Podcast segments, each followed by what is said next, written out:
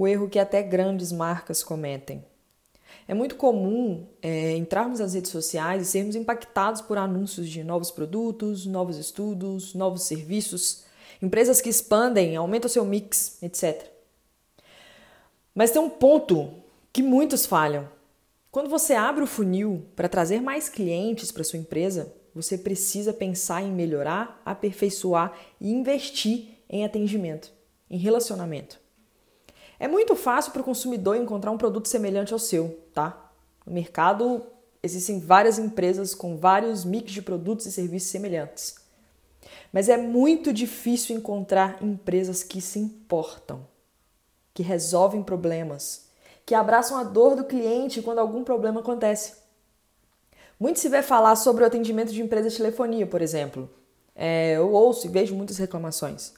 Mas quando você pega o mix de produtos dessas empresas, elas oferecem o mundo. Todas. Se eu não for bem tratada em uma, então eu vou migrar para outra. Se eu ligar e ficar, por exemplo, 40 minutos esperando por uma resposta, ficar passando de setor em setor, eu vou migrar para outra. Um dos pontos que diferencia uma marca no mercado é a maneira que ela lida e trata seus clientes em situação de crise. Exato. Vender, persuadir, nem é o principal, gente mas a retenção sim. Manter os clientes ali é um trabalho árduo.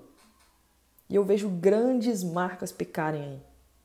Então, um conselho: pense em retenção com o mesmo carinho que você pensa em prospecção.